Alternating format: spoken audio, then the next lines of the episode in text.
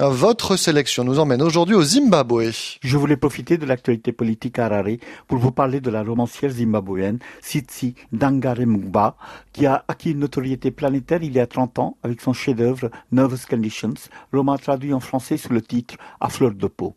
Nous avons appris vendredi que la romancière, qui est aussi cinéaste et grande figure du féminisme en Afrique, a été arrêtée puis libérée par la police zimbabwéenne pour avoir manifesté contre la corruption politique dans son pays. Par ailleurs, il se trouve qu'en début de la semaine écoulée, on a annoncé qu'un nouveau roman sous la plume de cet écrivain majeur faisait partie de la première liste des romans retenus pour l'édition 2020 du prestigieux Booker Prize, équivalent du concours français. C'est cette actualité particulièrement riche, mais aussi inquiétante, qui m'a décidé de consacrer la chronique de ce dimanche au chef-d'œuvre de Sitsi Danga Remgaba, devenu un grand classique de la littérature africaine moderne. Alors justement, que raconte ce roman, Tirtankar Il s'agit d'un roman autofictionnel campé dans le Zimbabwe colonial des années 1960. Le roman raconte le parcours initiatique d'une jeune fille noire que son père décide d'inscrire dans une école de type occidental peu fréquentée alors par les Africains. Cette décision qui fait suite à la mort accidentelle du frère de l'héroïne, sur qui la famille fondait jusque-là tous ses espoirs, aura, comme on peut l'imaginer, des conséquences dramatiques sur le devenir de la protagoniste.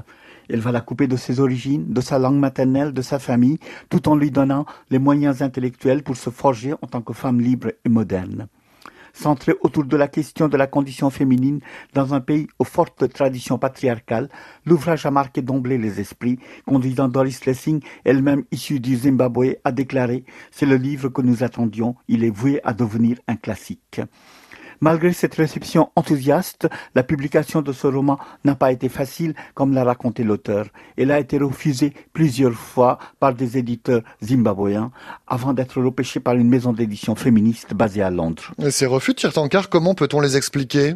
En fait, cela s'explique par la structure patriarcale de la société zimbabwéenne. Les éditeurs d'Harare n'avaient jamais eu en main des romans avec des protagonistes femmes au premier plan.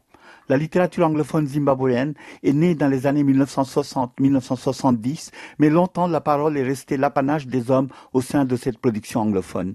Les femmes sont parvenues peu à peu à briser le silence dans lequel elles avaient été confinées.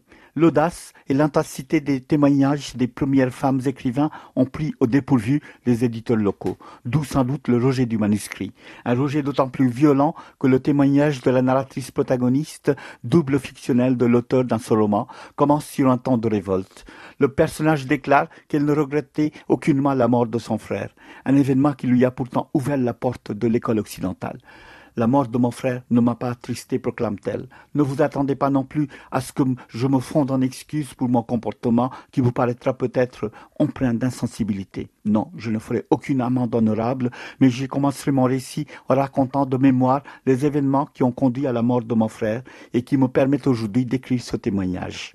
Ce début maîtrisé donne le ton de ce roman, porté par une voix aussi puissante que sophistiquée qui explique son succès. Un roman que le mouvement euh, féministe s'est approprié, mais cette histoire euh, d'aliénation euh, culturelle, elle a aussi été racontée par des hommes certes, mais dans À fleur de peau, les deux thématiques vont de pair, l'aliénation culturelle d'une part et les combats que doit livrer d'autre part la petite paysanne Tambou, l'héroïne du roman, afin d'accéder à l'éducation.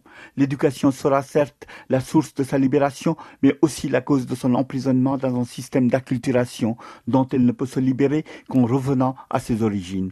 C'est cette acculturation que Sartre qualifie dans sa préface au dernier de la Terre de Franz Fanon de névrose des peuples assujettis, qui est le véritable sujet du roman de la Zimbabwéenne, comme son titre en anglais Nervous Condition semble le suggérer.